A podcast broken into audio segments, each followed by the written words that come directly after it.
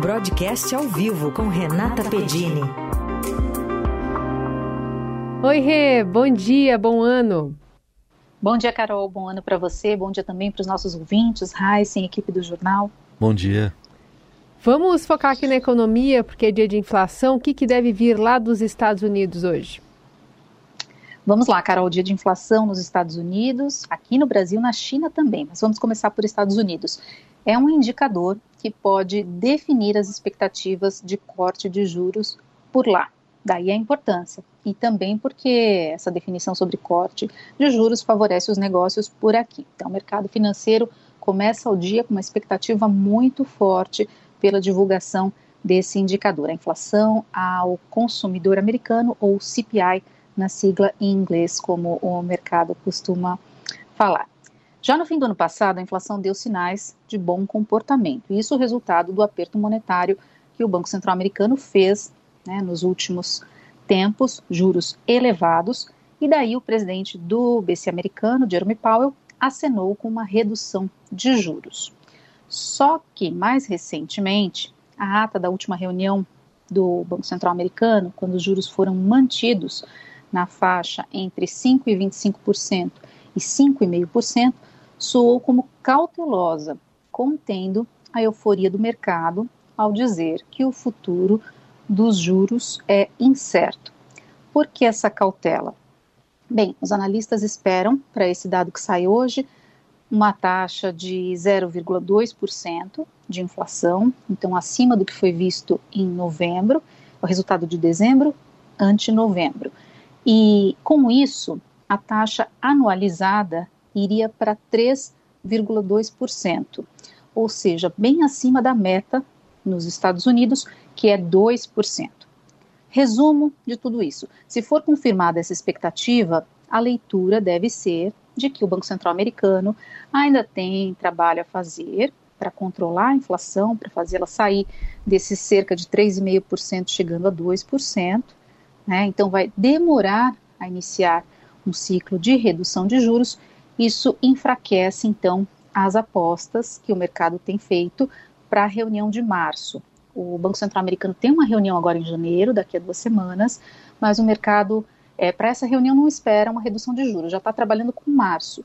E por que, que o mercado está olhando para março e para o longo do ano? Porque, enfim, pode parecer é, precipitado, né?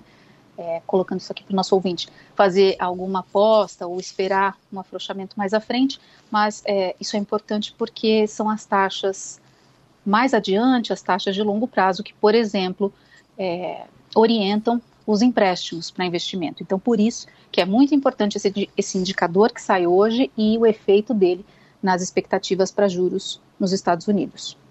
E para nossa inflação aqui é, vai sair, temos aí o dado do último dado de 2023, né? Está dentro da meta. Qual a situação aqui no Brasil? Dentro da meta, Heisen, é um alívio importante para nós é, que começamos o ano aí com uma ameaça de ser o começamos o ano de 2023, né? Então falando do ano passado, com uma ameaça de estouro da inflação, né? Uma inflação acima do teto da meta. Lembrando para o nosso ouvinte, tem o centro da meta e um intervalo, né? Tolerância para baixo e para cima. E lá no começo do ano a gente tinha uma pressão muito forte, a expectativa de que essa inflação pudesse estourar o teto do intervalo.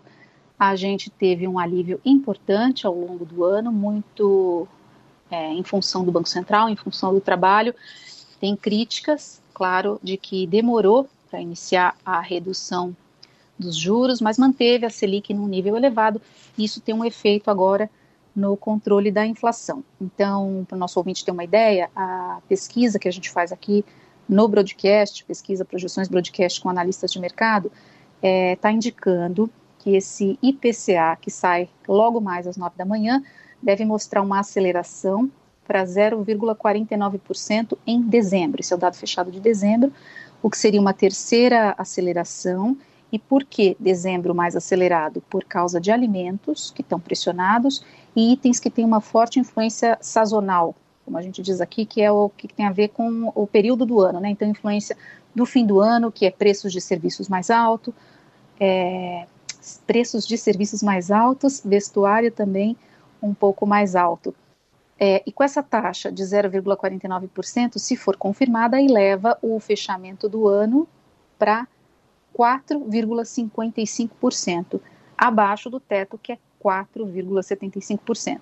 Então, primeira vez desde 2020 que a gente deve ter uma inflação dentro do intervalo, né? É uma notícia muito positiva para nós. Não muda a expectativa para o nosso Banco Central, para a nossa Selic, até porque o Banco Central já sinalizou que vai seguir com um ciclo é, no mesmo ritmo, no mesmo passo, reduzindo a Selic em meio ponto percentual nas próximas reuniões. Então, essa deve ser a expectativa que a gente vai ver no mercado, mesmo após a divulgação do dado. Seja como for, uma inflação bem comportada é sempre uma notícia positiva, confirmação de que a gente tem espaço livre para seguir com esse processo de queda dos juros, que estimula a nossa economia, os negócios com bolsa, os negócios com real, né, a nossa moeda. Agora, se os Estados Unidos, é, se houver uma inflação melhor lá e uma aposta maior em queda de juros por lá, aí aqui a gente pode até de repente se arriscar a pensar é, que podemos ser influenciados também por isso e talvez acelerar o passo, mas isso lá para frente.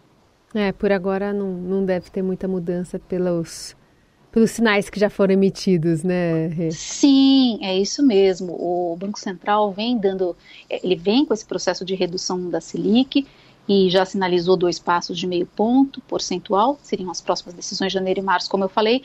Vale pontuar que ontem o diretor do Banco Central, o diretor de política econômica, Diogo Guilhem, fez um alerta para as expectativas de inflação mais à frente.